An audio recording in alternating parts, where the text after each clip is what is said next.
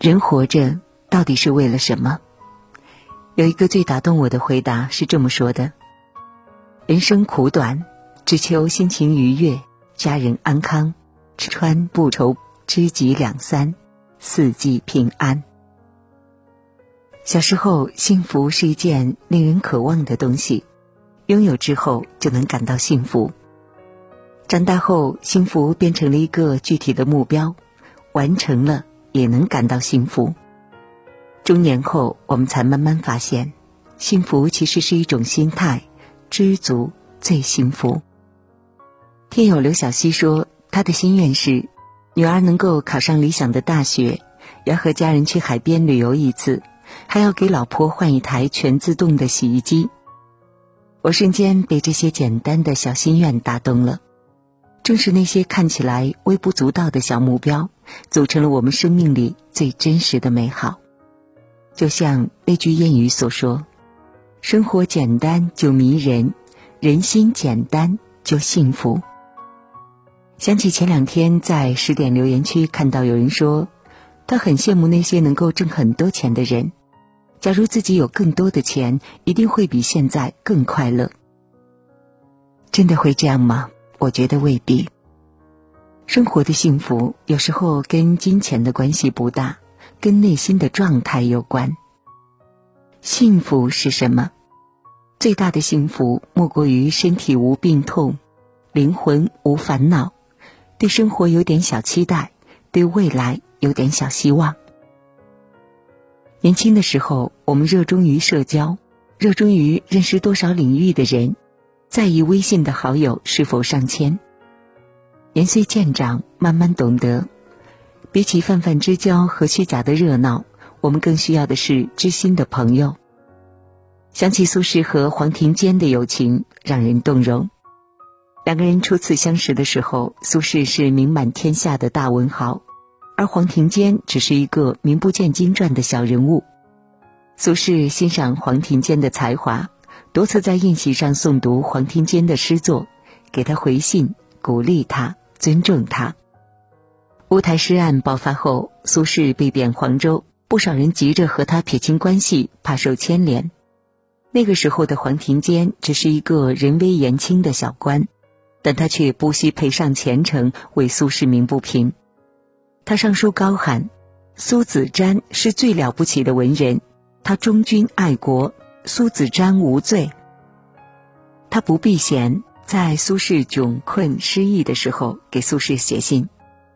苏轼回京重新得到启用之后，他们切磋诗文，鉴赏书画，和苏轼吟诗唱和的三年里，黄庭坚也逐渐走向了宋朝文坛的一线。他们各自发光，各自照亮。苏轼的一生一贬再贬。而每一次，黄庭坚都和他站在同一战壕。苏轼去世后，黄庭坚悲痛不已。他在家里挂上了苏东坡的画像，每天给他敬香。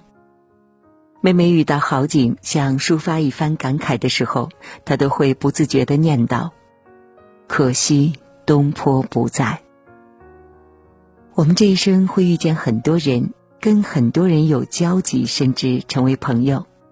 但世间最大的幸福，从来不是你认识多少人，有多大的交际圈，而是能有一个息息相惜、同甘共苦的知己。在他面前，你不需要甜言蜜语，更不需要故意讨好。你成功，他不嫉妒，会由衷的替你感到开心；你落魄，他不离开，会陪你一起对抗风雨。很多时候，我们都以为拥有的越多才会越快乐，以为要住上大房子、开上豪车才算是好日子。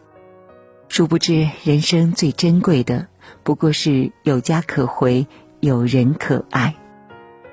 前几天呢，看到一条很暖心的小视频，酷暑下，四川乐山的一名十岁的男孩子跟在妈妈身后，追着给他满头大汗的妈妈扇风。男孩的妈妈是一名环卫工人，负责打扫街面卫生。即使是高温天气，他的工作也需要照常进行。男孩看见妈妈的汗水进到了眼睛里，十分心疼，便用这样的方式帮妈妈送去一丝清凉。提起男孩，妈妈也充满了骄傲。她说：“孩子很懂事儿，经常给他捶背、按摩，分担一些力所能及的家务。”街坊邻居问男孩：“为什么不去爷爷奶奶家？那里有空调，更凉快？”男孩说：“虽然妈妈住的地方没有空调，但是有妈妈。生活有时候很苦，但是有爱相伴，日子也就值得。即使没有漂亮舒适的房子，那又如何？有爱的地方才是最让人眷念的家。”林语堂说：“幸福人生无非四件事，一是睡在自家床上。”二是吃父母做的菜，三是听爱人讲情话，四是跟孩子做游戏。当你深夜晚归时，有一盏灯为你而留；当你失意难过时，有人做好热腾腾的饭等你回家，你便会觉得生活再难，也会有勇气和动力坚持下去。我们拼命的工作，努力的生活，终其一生所追求的。不过是灯火阑珊下那份简单踏实的温暖。开什么车，住什么房子不重要，只要一家人能整整齐齐、平安健康，就比什么都珍贵。人这辈子谁也争不过朝夕，财富、名利、地位不过是过眼云烟，在短暂的人生里，珍惜自己所拥有的。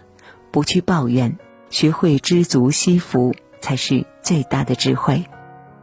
日子虽平淡，但能让你自在开心就好；圈子虽小，但有人能相知相惜就好；房子虽简陋，但一家和睦健康就好。